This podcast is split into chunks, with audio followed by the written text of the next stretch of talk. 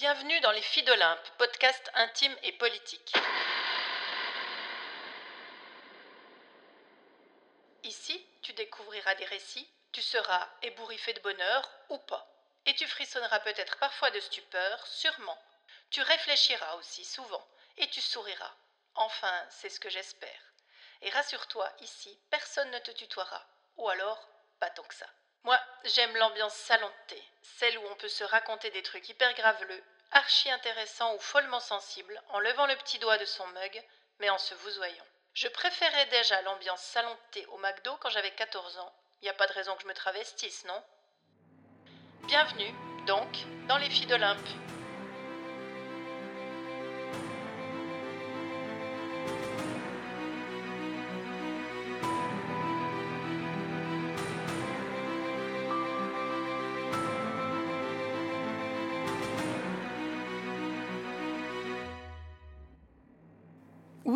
Ici, il est question de filiation symbolique. Nous sommes toutes, nous sommes tous les filles de cet Olympe-là, Olympe de Gouges, qui a marqué son époque, mais qui va surtout faire date dans la nôtre. Mariée de force, mère et veuve à 18 ans, autrice de théâtre puis écrivaine politique, elle payera son engagement de sa vie. Femme un peu trop libre au goût de Robespierre, il la fit guillotiner, profitant avec ses amis révolutionnaires restés dans l'histoire d'enterrer ainsi toute velléité de carrière politique féminine pour bien trop longtemps. Mais sa vie, je vous en parle dans l'épisode suivant.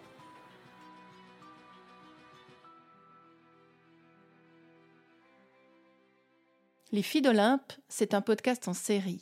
Des séries au gré de mes envies. Pour ouvrir le bal, la première saison donnera la parole à des femmes politiques, encore engagées ou non, qui racontent les coulisses de ce monde parfois opaque. Pourquoi s'engagent-elles Comment font-elles pour tenir face aux combats souvent rudes? Comment adorent-elles ce monde-là, précisément? Quel est leur rapport au pouvoir? Qu'est-ce que carrière signifie pour elles? Toutes sortes de questions et bien d'autres qui seront abordées au fil de nos conversations. Comment fait-on face quand tout s'écroule ou qu'on découvre que le monde politique est violent et sans pitié? Il sera aussi question de ça, puisque nous allons donner la parole à des personnes qui ont été éjectées du système politique ou qui ont dû démissionner pour toutes sortes de raisons. Comment fait-on sa place dans cet univers si particulier? Comment apprend-on ou n'apprend-on pas les codes? Et que fait-on du sexisme rampant, surnommé bienveillant, quand il nous saute à la gorge sans prévenir? C'est de ça, et de quelques autres sujets entremêlés dans les témoignages, dont il sera question. Les filles d'Olympe, c'est un podcast qui se veut intime, puisqu'il va donner la parole à des voix singulières qui se racontent, à des paroles sincères, à des récits de soi en toute profondeur. Et c'est un podcast qui se veut aussi politique, au sens de l'observation de cette société et des individus qui la composent, parce qu'il tisse, grâce à des récits personnels, une grande trame collective. Oui, car l'intime, le personnel, est bel et bien politique.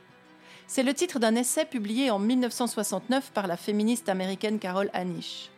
Depuis, l'idée continue de faire florès dans les milieux féministes, surtout, y compris maintenant, en 2023, et je devrais dire surtout maintenant, en 2023. Pour Carol Anish, je la cite, Les problèmes personnels des femmes sont des problèmes politiques pour lesquels il n'existe aucune solution personnelle.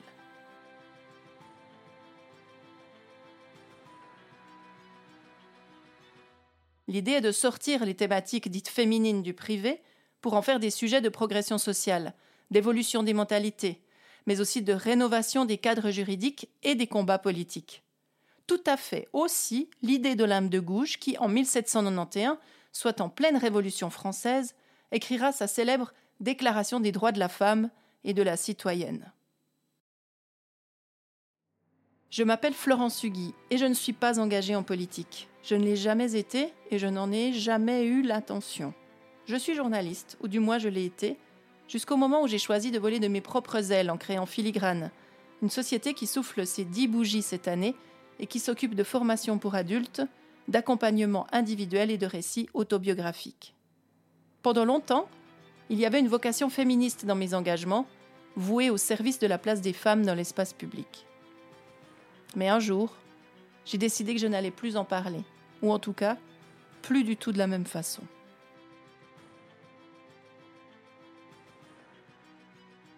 Si, comme Carole Anish, je suis d'accord de dire que les problématiques soulevées par les femmes sont des thèmes politiques, je crois de mon côté qu'il existe aussi des solutions personnelles, des manières de se positionner, de s'affirmer, de faire entendre sa voix, de s'empouvoirer pour se mettre au service de soi, de sa propre puissance, mais aussi des autres, de cette société qui a besoin de voix fortes, stimulantes, innovantes c'est qu'au fil de mes rencontres avec des femmes de tous milieux et de toutes origines, je fais ce constat. Toutes, ou presque, ne parlent que de leur volonté et même de leur besoin d'enrichir leurs compétences, jamais assez importantes à leurs yeux, alors que tout ou presque produisent des CV impressionnants et des capacités diverses hors du commun. Pire, cette croyance que les compétences manquent est encore plus présente chez les surdiplômés que chez celles qui ont fait peu d'études.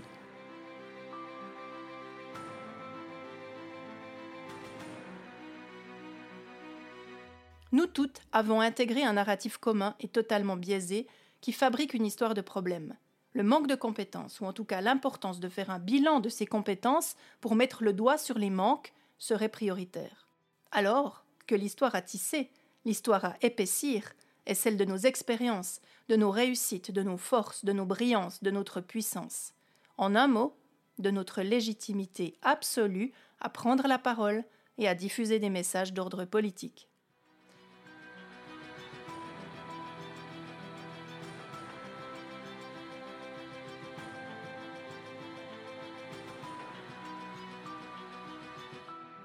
C'est à ça que je veux contribuer, soutenir dans toute la mesure de mon possible les voix féminines et les aider à prendre leur juste place dans cette société.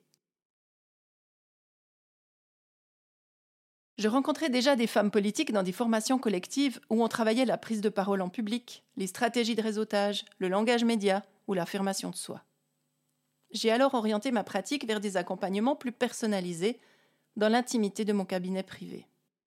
Et dans mes clientes, il y a beaucoup de femmes et plusieurs femmes politiques. Je les ai observées, je les ai écoutées et je les ai coachées. J'ai admiré leur engagement, j'ai accueilli leur lassitude parfois, propulsé leurs enthousiasmes et célébré leur succès, car il y en a plein. Je soutiens leurs valeurs et j'accompagne leurs projets.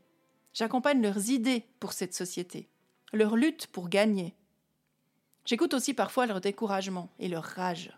Je les vois pleurer aussi parfois et réfléchir profondément très souvent. Je les entends beaucoup dire que le seul endroit où elles peuvent se laisser aller, c'est ici, dans mon cabinet insonorisé en toute sécurité, là où il n'y a pas d'oreilles curieuses, pas de risque de fuite, et surtout, pas d'ennemis déguisés en amis.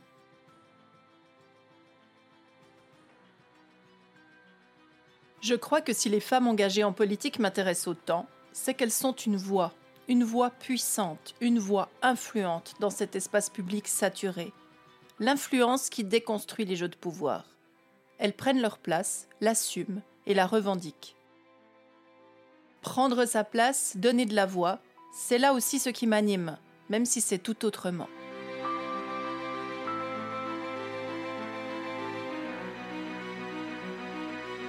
Alors ici, dans ce podcast, nous les entendrons se raconter et nous ferons quelques digressions pour mieux comprendre une idée, décrypter un frein, se nourrir d'une approche ou d'un outil qui peut aider, qui peut toutes nous aider, engagée en politique ou non, puissante dans l'âme ou dans les faits, et rayonnante, forcément, si si.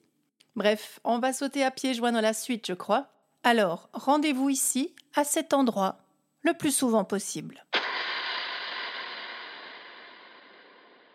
À bientôt, fille d'Olympe. J'espère que tu te sens déjà à ta bonne place.